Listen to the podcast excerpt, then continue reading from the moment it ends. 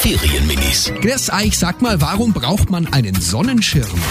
Weil wenn immer Sonne brennt, braucht man schon einen Schirm, sonst man Sonnenbrand. Damit die Haare keinen Sonnenbrand bekommen. Wir haben auch immer einen mit dabei, damit man sich einen schattigen Platz machen kann. Das Problem ist, dass man den nie in den Boden reinkriegt.